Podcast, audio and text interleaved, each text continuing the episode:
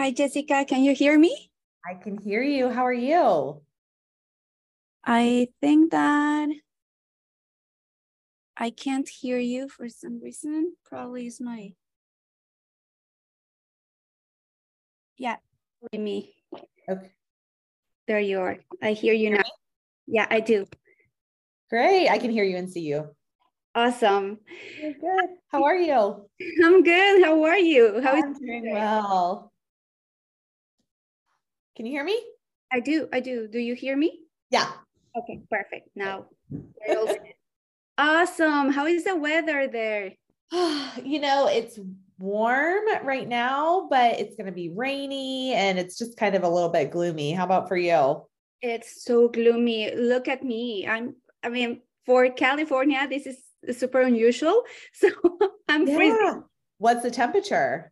Uh, I think we are in the six, the 50, late 50s. But for me, that that is That's pretty cold for, yeah, that's cold for you. guys. We actually are in like the low 70s right now, which is crazy because I'm in the Midwest. I'm in near Cincinnati, Ohio. So yeah. Yeah, it's it's unusual, but but, but I like it once in a while. I prefer any weather still. good, Okay. good. So I guess it's already recording. Can you uh are, are you able to see if it's recording? Yeah, I you can see that it is recording. Yep. beautiful. Okay. So Yep. this is the way this is gonna be the dynamic. Usually what I do is that I ask you a question, then you respond, and before going to the next question, I translate in real time. Okay. Do you need me to then, with my response, kind of go slow or what do you think? What would be easiest? It, it's good. I'm gonna be taking notes. So if you Okay. see that I'm that I'm saying down, it's because I'm taking notes and I'm Okay. writing down keywords to translate later. Okay. Awesome. Okay, so let's start. Okay, so welcome, Jessica Ernst. Am I pronouncing your last name correctly? You are.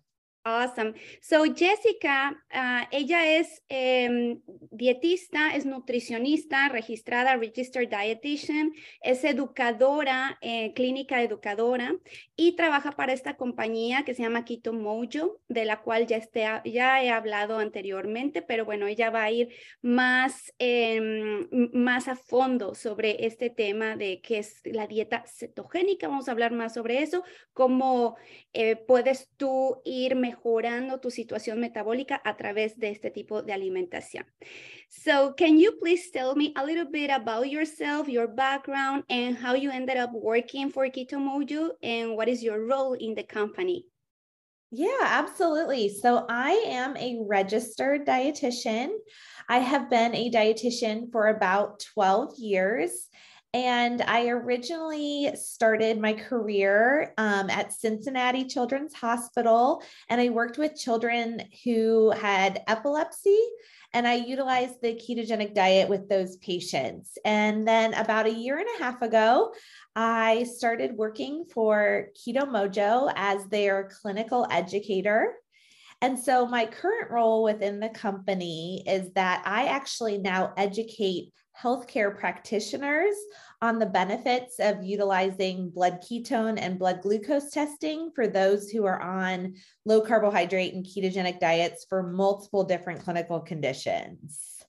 Ok, awesome. Bueno, pues ella ha trabajado como registered dietitian durante 12 años.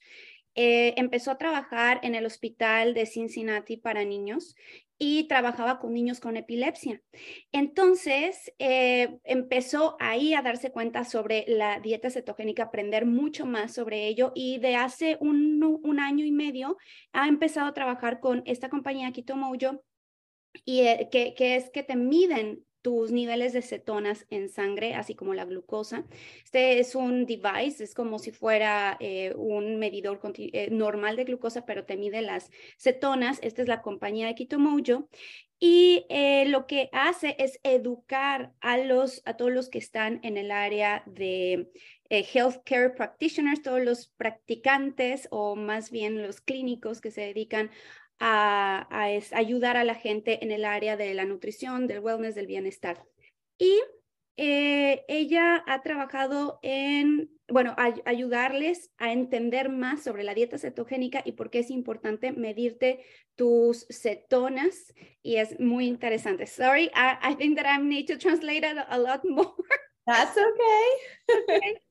Um, awesome. Can we discuss the keto diet? What happens in your body when one is in ketosis and why do some people have reservations about being in ketosis? I've heard so many different um, ideas and people think that it's the worst thing that you can do. There is still a stigma surrounding the, the diet among nutritionists and even doctors.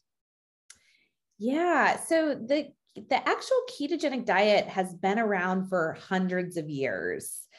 Um, even dating way back into you know before christ era and it was primarily utilized as a treatment for epilepsy until about probably 20 years ago. It started, maybe even less than that. It started being used for multiple different disease states, such as cancer and for met- overall metabolic health. Um, still using it for absolutely for epilepsy. Um, there's just multiple different ways that you can utilize this diet. And so, what actually happens is that everyone's brain utilizes glucose as its primary energy source. And so, with the ketogenic diet, which is this high fat, low carbohydrate, moderate protein diet, that what we actually do are is trying to switch the body to start utilizing ketones as its primary fuel source versus using carbohydrates and glucose. And so when the body starts utilizing ketones and running on ketones as fuel, that means that you are in this state of ketosis. And you can measure whether you are in ketosis with a blood measurement called beta hydroxybutyrate. Um, so there it's funny that you ask about the stigma about this ketogenic diet. So as a registered dietitian, I was never taught about keto at all. And I actually had to teach myself when I got into my role at the hospital about what this diet actually was. And many medical professionals don't ever learn about this in their training. So I think that the it's not even necessarily a stigma in the healthcare world. It's just not knowledge of it or understanding because it's obviously much easier to prescribe a medication than it is to have somebody completely change their diet. And as a dietitian, you know, we follow the standard American diet, USDA guidelines. That's kind of what we were always taught. So, kind of going against the grain and flipping that food pyramid upside down is is something that a lot of people don't really understand. That is totally right. Well, there are a lot of things to talk. Okay, okay. me explica, Jessica, es que esta dieta tiene cientos de miles de años. O sea, no es más bien, o sea, una dieta es una forma de alimentarte. Entonces, el ser humano puede estar en cetosis, pero que se ha ido utilizando de forma terapéutica desde incluso antes de Cristo. O sea, miles de años antes de Cristo, eh, cientos de años, perdón, antes de Cristo se empezó a utilizar y empezó a utilizarse como tratamiento de la epilepsia. Entonces, no fue hasta hace aproximadamente 20 años, incluso menos, cuando se empezó a utilizar la dieta cetogénica contra el cáncer y también para tratar problemas metabólicos, ¿no? Como eh, la, eh, la glucosa elevada, que es eh, la diabetes, prediabetes, etcétera. ¿Y qué es la dieta cetogénica? Bueno, la dieta cetogénica básicamente es, primero que nada, el cerebro requiere o utiliza la glucosa como principal fuente de energía. Entonces, eso hace que no podamos utilizar la grasa que tengamos tanto reservada como la grasa de la dieta eh, para poder eh, que nunca podemos llegar a esas reservas si le estamos dando glucosa constantemente. Entonces, cuando nosotros le quitamos los carbohidratos, le quitamos la glucosa, el cuerpo empieza a utilizar algo que se llaman cetonas dentro de tu cuerpo, el hígado empieza a producirlas y el cerebro las puede utilizar como energía. Entonces, en vez de estar utilizando la glucosa, empiezas a cambiar hacia las cetonas. ¿Por qué? Porque estás utilizando la grasa y el cuerpo produce estas cetonas y tanto el cuerpo, o sea, todas tus células como también las células de tu cerebro, las puede utilizar como fuente de energía, lo cual le trae muchos beneficios al cuerpo, a tu salud. Y podemos empezar a medir si estás en cetosis, en estado de cetosis, que es un cetado, eh, una situación metabólica.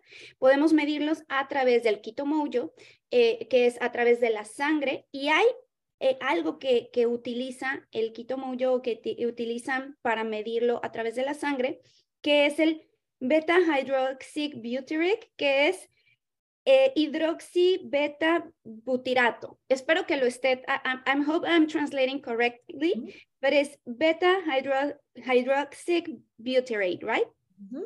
Es butirato okay. y es un tipo de ácido que se produce, que es, un, es una acetona, y eso es lo que mide en la sangre, lo que se mide en la sangre para saber si estás en cetosis o no.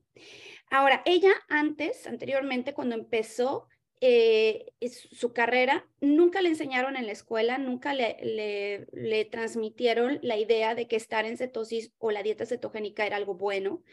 Hay mucha ignorancia en el mundo de la medicina, de los doctores, falta de información, y porque yo le pregunto, y hay un estigma sobre ello, y me dices que no es tanto que sea un estigma, es más bien la ignorancia, falta de educación y es mucho más fácil para los doctores mandarte un medicamento en vez de educar a las personas en el tema de las dietas low carb o baja en carbohidratos o en las dietas cetogénicas. That was a lot. okay, what are the benefits of being in ketosis? Would you recommend being in ketosis periodically? And if so, how often? And how does it differ from person to person? For instance, for people, uh, for some people can achieve ketosis by consuming fewer than 100 grams of carbohydrates, while others need to consume less than 20 grams. So would you please explain more about it? Yes, absolutely. So um, so, being in ketosis is actually very beneficial for many different reasons. There can be reasons such as weight loss, or you could be uh, in ketosis because you have cancer or you have epilepsy and need to be in a state of therapeutic ketosis. Some of the other benefits of being ketosis is decreased inflammation, better mental clarity, better sleep. There are just so, I mean, most people, I, I've never heard anybody that says that they don't feel better getting into a ketotic state. Your question about whether they should, that people should periodically be in ketosis, truly, I believe that the body should be in a constant state of ketosis, even if that is a low level or what we call nutritional ketosis. So, not everyone needs to have very, very high ketone levels in their blood. So, it kind of depends on what their specific reason is for why they're adopting this type of lifestyle change. So, for example, for those who are just looking to improve their metabolic health, or their diabetes or weight loss, they may strive to have a blood ketone level between 0.5 and 3. But for some people who have epilepsy or cancer, they may need to have their ketone levels in more of a therapeutic range, which would be closer to, you know, between three and eight millimoles per liter. So it just kind of depends. But I really feel like everyone should be in a state of ketosis, but whether whatever that state may look like is individualized. And also, if you are doing uh, intermittent fasting, mm-hmm. even if you are not following a keto diet, you can be in ketosis for a period of time. And then during the day, when you are introducing your carbohydrates, then you get out of ketosis, but then you come back in the morning. So you can absolutely do that. But usually, what I recommend is if you are incorporating intermittent fasting, that your body should be in a fat adapted state, which means that you should be doing kind of like a low carbohydrate, high fat diet in your eating window versus fasting and then having five bagels. I wouldn't recommend that. so I would recommend to to pair those two together to make sure that your body is taking every advantage that it can of being in that that fat adapted state. Makes sense, yeah. Le pregunto que cuáles son los beneficios de estar en cetosis, eh, que si ella recomienda estar en cetosis periódicamente o siempre y que pues porque esto varía de persona a persona. Ella dice que primero me, está aclarando que hay muchos beneficios de estar en cetosis, como bajar de peso, si padeces de alguna enfermedad, como ya decíamos, cáncer, epilepsia, eh, está, eh, esto se utiliza de forma terapéutica para la inflamación, por ejemplo, la gente que padece de inflamación crónica. Eh, tienes mayor claridad mental, duermes mejor. Entonces, ella dice, bueno, yo no recomiendo estar en cetosis periódicamente, sino que estás en un, en, un estado de cetosis constantemente, pero no necesariamente tienes que estar en cetosis terapéutica siempre.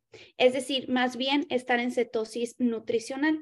La cetosis nutricional significa que tus cetonas a lo mejor no van a estar muy altas, pero que sí tengas un poquito de cetonas por lo menos en tu organismo todo el tiempo para tener los beneficios metabólicos que te regala la, el estado de cetosis entonces, depende mucho, pero una persona eh, que está relativamente sana, que nada más quiere mejorar su calidad de vida, su calidad de sueño, que quiere mejorar su estado metabólico, entre 0.5 a 3 milimoles por, por litro sería lo ideal. Pero si tú ya estás en un problema de epilepsia, de cáncer, algo mucho más eh, que, tiene que ser más tratado terapéuticamente, ella recomienda entre 3 a 8 milimoles por, por litro. Le pregunté también sobre el ayuno intermitente, que, eh, que por ejemplo hay mucha gente que hace ayuno intermitente podría estar en un estado de cetosis mientras está en ayuno, pero ya después regresa y come muchos carbohidratos y esto lo saca de cetosis. Entonces ella dice, ¿por qué tendrías que hacer eso, estar sacando y regresando a tu cuerpo? Ella recomendaría, eh, si tú ya estás adaptado a la grasa, porque cuando estás en ayuno intermitente, pues estás utilizando tus reservas de grasa como energía, ¿por qué no esto aunarlo con eh, una dieta baja en carbohidratos o incluso cetogénica para aumentar tus niveles de cetonas? Ok, let's go to the next question. Okay. How did you discover the, the keto diet and why did you decide to incorporate it as a tool to improve people's health. How did I determine? How did I figure out exactly you, you yourself? Yeah. So again, I didn't know what this was before I started my first job, and I actually was thrown into it. To be honest with you, I was not. I I had no training. I didn't learn about it and I just had to jump in. And once I did, I absolutely engulfed myself into the research and the way that this kind of diet could be utilized for various clinical conditions. When I first started the with about 12 years ago, the primary use really was for epilepsy, but there was a lot of up and coming research and evidence for utilizing it with other different conditions such as like diabetes and cancer and and other kind of metabolic health conditions. So I, I, really didn't know much about it. And now the the literature has just soared. If you do a Google search, a Google Scholar search, you can see how many published papers there are now on the ketogenic diet, which absolutely soars over any research research that's actually been done on the standard American diet. So there's more evidence of this type of lifestyle and this type of eating plan and the benefits that being in ketosis can provide than really any other diet out there. Correct. Bueno, ella dice que ella la forma en cómo descubrió la dieta cetogénica fue fue impactante para ella porque primero que nada no lo sabían, o sea, hace 12 años que empezó en, su camino hacia eh, ser eh, registered dietitian, ella no tenía idea y se utilizaba, la única forma que sabía que se utilizaba la dieta cetogénica era, como ya lo mencionó anteriormente, para cuestiones de epilepsia pero empezó a investigar más y se dio cuenta que tiene muchos más beneficios y esto quiero aclararlo estar en cetosis no es lo mismo que estar en cetoacidosis. I, I just wanted to make a parenthesis that sometimes people can confuse um, keto, uh, ketosis with ketoacidosis, which is a mm-hmm. completely mm. different state, and that only happens with type 1 diabetic. Entonces, eso simplemente pasa con los diabéticos tipo 1 que pueden estar en cetoacidosis, que es completamente otra cosa. Entonces, eh, pero estar en cetosis es algo bueno y buscó, mm, hizo más research, hizo más investigación. Eh, hay mucha literatura hoy en día. Si tú te metes a Google Scholar, te vas a dar cuenta que va a haber muchas investigaciones, estudios que respaldan la dieta cetogénica y todos los beneficios que te puede llegar a traer, comparado con la Standard American Diet, que es la dieta estándar americana, que eso es lo que nos ha llevado a enfermarnos durante tantos años. I was saying that Standard American Diet is the one that has uh, became people so ill these days. Okay. Uh, okay, as a registered dietitian, what are the primary challenges you've encountered in balancing nutritional guidelines with promoting keto diet? What do you find? Oh, oh, unfortunately, there are so many challenges because this is not something this is a completely different way of thinking about food thinking about food as medicine instead of just food as food. And using this using the ketogenic diet as a way to utilize food to reverse disease is so incredibly important. But there are unfortunately many dietitians who are just very still stuck in the standard way of thinking about food and the percentages and the food groups of how many servings that you're supposed to have per day. And as I mentioned earlier, you know, as a dietitian, if you look at the, the current food pyramid, that truly the ketogenic diet flips that upside down. And so it's very difficult to get other nutritionists and dietitians kind of on board to think this way. But if you look at the research and the evidence of what being on a low carbohydrate or ketogenic diet can do for you or for your patients, that I think more people are starting to come around and are open to the idea about that fat is not bad and sugar is actually what may have done the majority of harm and carbohydrates is what's doing the harm to a lot of our patients. Yeah let me tell you a story. Yesterday i was watching instagram because i, I was up, uploading something for for my instagram profile and then suddenly i found a dietitian who is criticizing another person's bread because it was a keto bread that he he made for himself. Uh-huh. you don't even know why but he did it. And it was a really good recipe. But he was eating a sandwich made out of keto bread. And she at the same time you know that you can uh, flip one, one image and the other one she was eating a real bread sandwich. And she was saying like i don't understand why people keep uh, promoting keto diet. This is just a fad and i'm gonna start i'm gonna keep eating my bread. And i was about just to write down to her i was triggered. I didn't write Correct. anything i did the best. And, and, i was about to do it but i didn't do it. And i'm glad you didn't send that to me because i would have I'm gonna send it to uh, over to you. And and I was about to say like, okay, let's see in 20 years or 10 years, how is your metabolic health and how is his metabolic health? Correct. So that is the difference, and it's not a fad, and it's not uh, something that you're doing because I don't know you you're fashionable. It's because you want Correct. to be aware of your own health. Okay, let me translate. Le pregunto que con qué retos se ha encontrado Jessica ella dice que son muchos retos, son retos muy grandes cuando trata de educar a la gente, pero es que la gente que está preparada en el tema de la nutrición y de la salud. Y, y, cómo poder en hacerle entender a la gente que la comida o sea, tú te puedes curar a través de la comida, que la comida es medicina y no nada más la comida por ser comida, eh, que puedes revertir enfermedades a través de este estado metabólico, pero aún así, como se aprende y se sigue utilizando estos métodos en la escuela tradicional, que los porcentajes, las porciones y que la pirámide eh, nutricional en la en las dietas cetogénicas está revertida, está invertida, perdón en la Standard American Diet, la dieta americana tradicional, dice que primero son los carbohidratos y después eh, vienen las proteínas, luego y hasta arriba las grasas, ¿no? Y aquí es al revés, primero son las grasas, las proteínas y los carbohidratos, son así poquito carbohidrato hasta arriba, pero es una pirámide invertida. Entonces es muy difícil hacerle entender eso a la gente, pero hay mucha evidencia hay muchos casos, tanto clínicos como también estudios científicos, para poderle esto enseñar a la gente, pero sobre todo a, los doctores, a los nutriólogos, y que esto lo apliquen con sus pacientes. Y hacerles entender también que la grasa no es mala, el azúcar es el gran problema que tenemos hoy día.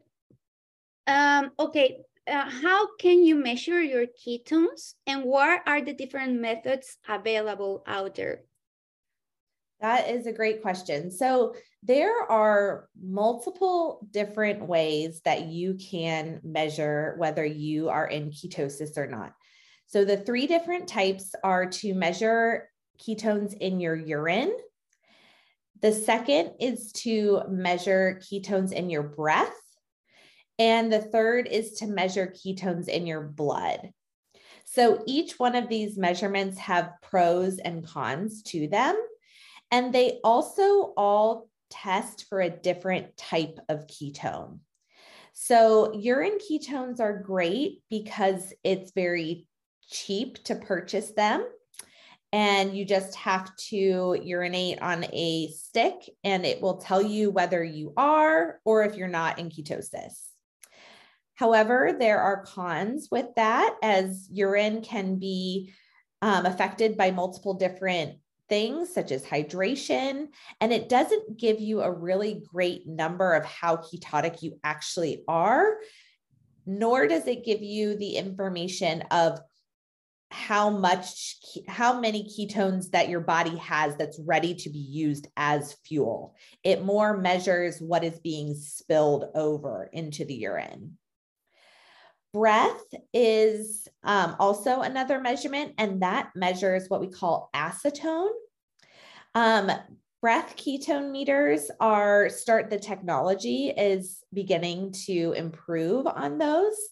But again, there are some cons to it because if you have a breath mint or gum or alcohol or a sugar alcohol, it can negative it can change the the number of the ketones that are expelled when you're breathing out however the positive is that it's very it's non-invasive you just have to blow into a device and it will tell you a number so the gold standard for testing ketones is by using a blood ketone meter by pricking your finger to get a very small drop of blood. And a blood ketone meter can then tell you an exact number of what your ketone level in your blood that is ready to be used as fuel is. And like we discussed before, there are varying degrees of how ketotic that you actually need to be, depending on what your individualized goal is. Therefore, the blood ketone meter can tell you, can provide information on where you are in terms of where that goal needs to be. Perfect. Ok, eh, le pregunto que cuáles son las formas de medir si estás en estado de cetosis, tus cetonas. Dice que hay muchas formas, pero hay tres principales, en orina, en aliento y en sangre, pero cada uno tiene sus pros y sus cons. y cada uno mide diferentes tipos de cetonas porque tenemos diferentes tipos de cetonas que produce el cuerpo. Entonces, por ejemplo, en la orina es lo más barato que hay, son unos strips, unas eh, tiritas reactivas donde orinas ahí y entonces te dice, pero no es muy preciso porque en realidad no te está diciendo eh, qué tantas cetonas está utilizando tu cuerpo como energía en el momento, sino lo que desechas a través de la orina. En el aliento, lo que está midiendo la acetona que, que mide es la acetona, ¿ok? Porque se acuerdan que era el beta ay Dios, hidroxibutirato, beta hidroxibutirato, el de la sangre, pero el del aliento es la acetona. Pero, por ejemplo, si estás mascando chicle o comiste, tomaste algo como eh, un eh, polialcohol, sugar alcohol, que es polialcohol, eh, puede ahí interferir y entonces ya no te está dando eh, una medición precisa y correcta. La ventaja del aliento y de la orina es que no es invasivo, ¿no? No vas a picar tu dedo, a diferencia de la sangre, pero la medida de la sangre es el más preciso, es el gold standard que dice ella, y solamente es una gotita y te da un número mucho más exacto para saber si estás en ese momento en cetosis o no. Okay, let's go to the next question. Why is it important to measure your ketones instead of just your glucose? For example, um, usually I, am that that's what I usually do because I'm wearing a continuous glucose monitor. I wasn't used to measure my ketones in the past until I discovered Keto Mojo, but I didn't use it because uh, I was like very aware of my glucose and I try not to go further 110 after eating and then it comes back and I try not to fluctuate too much during the day. But what would be the difference and, or what would be the, the um, uh, improvement that you do to your own data? Yeah, that's a great question. So you kind of answered that question because so glucose is very important to know specifically about how your body reacts to certain different foods or exercise or um, you know at different parts of the day. Are there specific trigger foods that you know will spike your blood glucose that provide wearing a you know a cgm that will actually help provide you with information that that specific food actually just spiked my glucose really high. What was in there that made that happen? So, glucose is very important to measure, but ketones are also very important to measure because truly, if you are in a ketotic state, which remember means that your body is utilizing ketones as its primary fuel source, that your blood glucose level on your CGM, or if you're just pricking your finger, should be very stable, quite boring to look at. Because if you're following a low carbohydrate or ketogenic diet, you're not incorporating higher carbohydrate foods that could spike your blood glucose. So it's important to have the two of them together. Also, to be able to calculate your glucose ketone index so this measurement is very helpful for as a measurement of your optimal metabolic health. That again, so it's the ratio of glucose to ketones, and you don't always have to have a very high ketone level to have a very low glucose ketone index. It has to do a lot with keeping your blood sugar low. So when your blood sugar low, your ketone should be higher. And so looking at this ratio can be really important and helpful. And we have a lot of really great articles and information on our Keto Mojo website on the GKI. And the Keto Mojo meter actually calculates GKI for you, which is really helpful as well. So I do think that it's important to test them together. Mm, ok. Le pregunto que, qué es más importante o por qué sería importante medir tu cetona si ya estás midiendo tu glucosa. Yo en mi caso utilizo un monitor continuo de glucosa y hay gente que lo hace. Y dice que sí, o sea, medir tu glucosa es súper importante, ¿no? Eh, porque de esa manera estás viendo cómo está reaccionando tu cuerpo ante ciertos alimentos, ante el ejercicio y vas viendo cómo se va elevando durante el día pero eh, no necesariamente vas a estar en un estado de cetosis. Cuando tú mides tus cetonas, entonces ya te das cuenta si a lo mejor estás metiendo muchos más, más carbohidratos de lo que deberías, entonces bajas tu, tu número de carbohidratos y entonces vas a incluso eh, cuando eh, elevas tu estado de cetosis, tus cetonas en tu cuerpo, tu glucosa va a estar más estable. Entonces ella recomienda simplemente medirte los dos para también puedes calcular eh, el ratio que hay entre cetonas y glucosa y realmente pues debería de estar más altas tus cetonas cuando estás en una glucosa baja. Eh, hay mucha información sobre esto en el website de Keto Mojo para que te puedas informar más de las ventajas de estar en un estado de cetosis y cómo medirlas y cómo ser más preciso en la cuestión de la medición. Um, okay, what would be an ideal number to have your ketones on? I think that I already asked that, uh, mm. that, that question, but you mentioned that it was like 0.5 to 3. So nutritional ketosis nutritional. is defined as a ketone level of 0.5 to 3 millimoles per liter. And then therapeutic ketosis is defined as about 3 to 8 millimoles per liter. Okay. See, and it's very individualized on what each person what their goal ketone level is. Depends kind of depends on their why. Okay. Why are they doing this? Eh, para estar en estado de, de cetosis nutricional, más o menos estos son los, ya, ya los había mencionado, solamente recapitulando, resumiendo, es de 0.5 a 3 milimoles por, por litro y en terapéutico es de 3 a 8, nada más para acordarse más o menos de los, pero es muy individualizado, muy personalizado. Okay, and this is a very personal question. Do you measure your ketones every single day? And what, what challenges and benefits have you observed in yourself since you uh, became into a nutritional ketosis being permanent? Yeah. So I, you know, I think another really great question in addition to that is when is the best time to test and how often you should test too.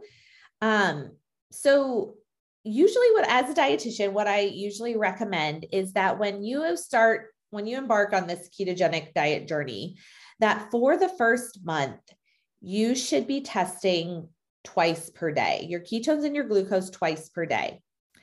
And the two best times to test are in the morning a couple of hours after you wake up before you eat any food.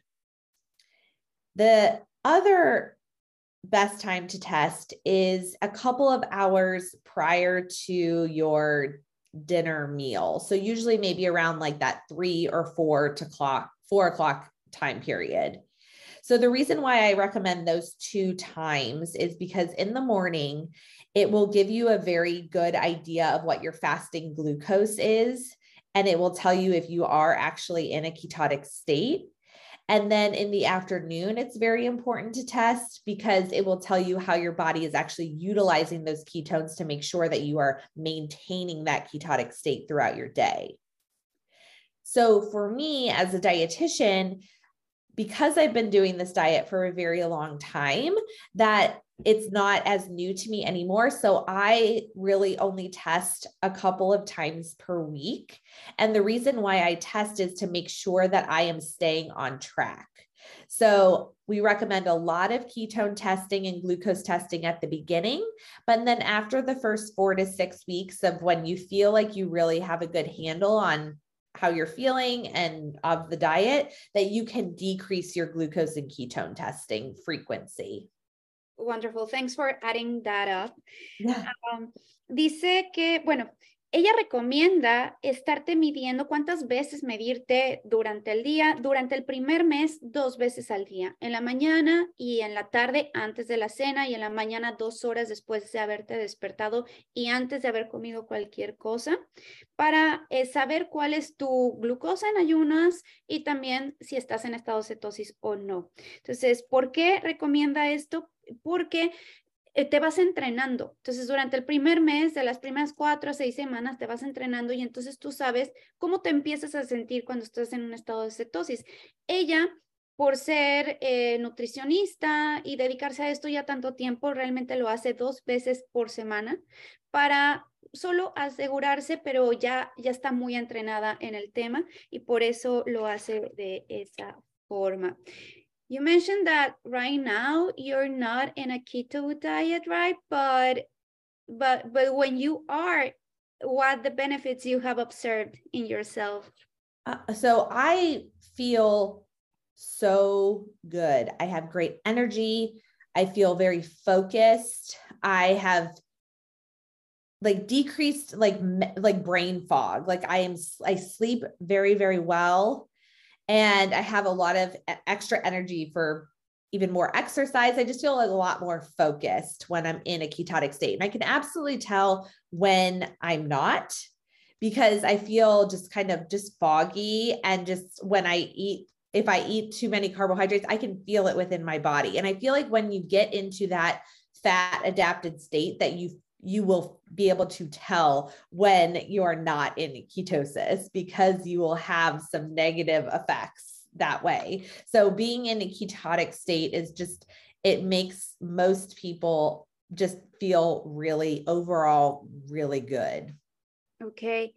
What about keto flu? Why people experience those symptoms and then they get scared and yeah. they run away from the keto diet right away?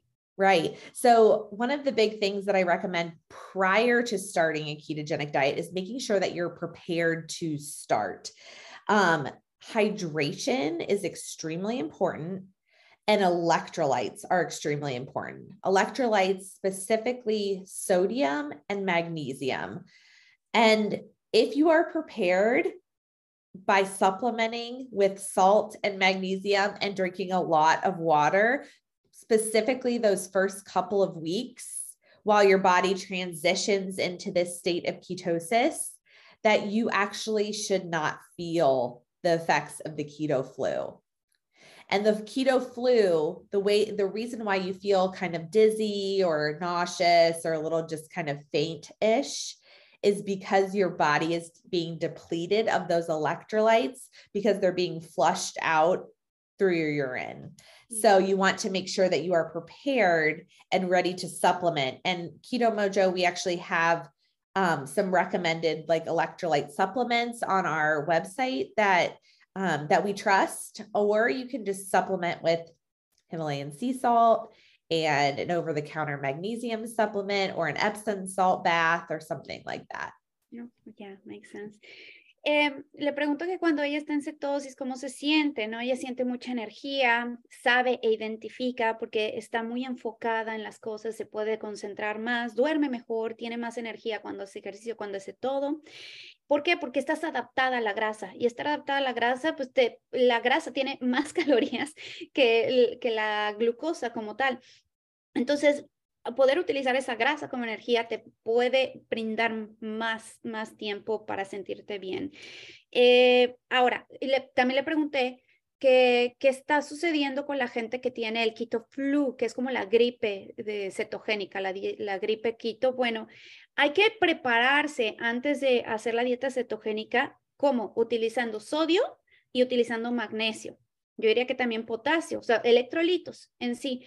¿Por qué? Porque cuando tú haces una dieta cetogénica, pierdes mucha agua. El cuerpo, de una forma de detox, empieza a sacar mucha agua, porque cuando tú comes más carbohidratos, retienes más líquidos. Cuando los dejas de comer, pues los líquidos se van y el cuerpo se siente mucho mejor, empieza a desinflamarse, pero con ello se van muchos electrolitos. El agua trae electrolitos. Tú tienes que brindarle a tu cuerpo electrolitos como sodio, magnesio, potasio, para que no sientas estos síntomas de la náusea, de sentirte mareado, que te vayas a desmayar. Ese es el problema. Entonces, desde antes, empezar a consumir electrolitos. Keto Mojo, el, el website de Keto Mojo es ketomojo.com. Entra y ahí ellos tienen algunos electrolitos que te pueden recomendar y si no, simplemente con sal, o sea, sal, ponerle a tu agua, yo diría limón, unas gotas de limón, y si puedes encontrar las sales de potasio y magnesio, se lo pones a tu agua y entonces tú haces tu propio tus propios electrolitos naturales. Uh, I was saying that you can make your own electrolytes at home with just the magnesium and potassium, which is super important for every single day. Uh, is there something else that I missed that you would like to add on? Um, I, you know, I just want to, I want everyone who is listening to to not be afraid of the word keto because there's a lot of different variations of this ketogenic diet. It may look very different for one person to the next. And I want to get rid of that stigma that you talked about at the beginning of that it is a fad because really this is the way that our ancestors ate. And why do we have so many new chronic diseases? I'm again using food as medicine to help heal your body is extremely important. And so when we focus on whole unprocessed foods diet that brings us kind of back to where we started which is this high fat low carbohydrate moderate protein diet, which is defined as the ketogenic diet. So Excellent. And there are different ways of doing keto because, of course, you can eat a lot of um, seed oils in your food uh, with bacon and never eating a plant, for example. And you're going to be in ketosis, but it's not going to be healthy for you and right. compared to if you're eating your eggs with avocado with arugula on the side right. with a little bit of cream or sour cream and kefir sometimes and so it's going to be completely different from one person so probably those bad experiences are come from people that used to eat a lot of processed food but keto uh, low carb, right? Or no carbs. Oh, the keto, the keto friendly foods are still processed foods. exactly. That's what I see everywhere. Like, oh, this is keto cereal. But it's just the same thing. Right. Which is why I highly recommend that if you are thinking about beginning this lifestyle change that you work with a dietitian or a nutritionist or someone that can help guide you and support you through this transition because there are so many uh, factors that kind of get you to think differently in our marketing world out there on food that we just want to really bring it back to the basics and just remember you know what food actually is and how it can really heal our body Perfecto. Antes de irse, le pregunto, no te vayas, dime algo más que se me haya olvidado. Me dice, bueno, simplemente los quiero dejar con que no tengan miedo, que hay muchas variantes en la dieta cetogénica, no tengas miedo, quítate este estigma de decir, quito es algo malo, no es malo, al contrario, estar en un estado de cetosis es bueno, hay que quitarnos ya ese estigma, no es una moda, no es una dieta de moda, es como han comido nuestros ancestros desde siempre o como ha sobrevivido nuestros ancestros. Antes no se comía cada dos horas o cada tres horas, y no se tenía acceso a la comida 24 horas, 7 días a la semana. La gente dejaba de comer, hacían ayunos prolongados y comían la fruta y comían eh, los realmente granos y cereales muy, muy esporádicamente. Hoy, ¿por qué hay tantas nuevas enfermedades crónicas? Debido a que tenemos deficiencias este, metabólicas por estar comiendo tantos carbohidratos tanto tiempo. Y eh, yo le decía, bueno, pues también hay diferentes formas de hacer la dieta cetogénica. Puedes comer eh, alimentos quito que hay allá afuera que venden, pero están súper procesados. Y efectivamente, o sea, puedes estar en, en un estado de cetosis comiendo comida que no es sana, que no, no es lo mismo comerte unos huevitos con aguacate, con arúgula, a comer, este, no sé, puro eh, jamón frito y todos estos productos procesados como el keto, el cereal keto, ¿no? Que también lo he visto, cereales keto, cookie, keto cookies y esos productos que al final son procesados, son muy malos para tu salud. Entonces, siempre la recomendación va a ser, ve con un nutricionista, alguien que te guíe, alguien que te apoye en esa transición y que sea experto en la dieta cetogénica y que no le tenga miedo y que no sean los típicos nutriólogos que dicen que no, que te vas a morir y que te va a pasar algo muy malo en tu cuerpo si estás en estado cetosis. Yo la apoyo, yo la hago, yo hago dieta ah, low carb, y a veces una dieta sin carbs, dependiendo si hago ejercicio o no hago ejercicio. I was saying that myself, I do a type of keto diet or very low carb diet or low carb diet, depending on how is my um, activity level. Yep. But that's the way I, I am trying to uh, to play with keto and low carb. And uh, again, it work if whatever's working for you. If that's working best for you, then that's what you should do, right? Exactly. And I'm thinking since I've been measuring my ketones, uh, mm-hmm. I am in ketosis, uh, at least in the morning, uh, mm-hmm. not like very high ketone levels. I would say that I am in 0.9 point, or sometimes one, sometimes that's, okay. that's perfect. It depends. But I'm I'm happy and thank you so much jessica for this uh, for accepting this interview. It was amazing. And thank you for providing the prize the winner the giveaway for the winner Absolutely. We appreciate your support and um and you know and you have a link that if anybody is interested in starting this ketogenic lifestyle that keto mojo we are actually i am putting together a a course to help guide um, new people to this lifestyle through the first 28 days. So that should be available within the next month or so. Um, and then you have a link that you can provide to um, your listeners as well to provide them with a 15% discount discount off of the the meter kits, which is a great discount as well. So we I appreciate you inviting me and I I hope that this has been helpful. It was super helpful. Bueno, pues eh, tienen todos los recursos abajo de la información. Ella va a ofrecer un curso para, la, para que empieces eh, a conocer más sobre la dieta cetogénica. Voy a dejar toda la información en la descripción del episodio del podcast y de YouTube también para que eh, se informen más. how can I find you on Instagram or Facebook? So you could just go to just search for Keto Mojo, and that's where we post all of our recipes and we post our events that we're going to and articles and really great information for learning. Perfect. Ok, nada más síganlos a través de Keto Mojo en Instagram, en website, todo eh, están como Keto Mojo, Facebook, todas las redes sociales. Thank you so much again. Have a beautiful day, and I hope this is not the first and the very last time. Thank you so much. It was so nice to meet you. I appreciate it. Thank you. Thank you. okay, let me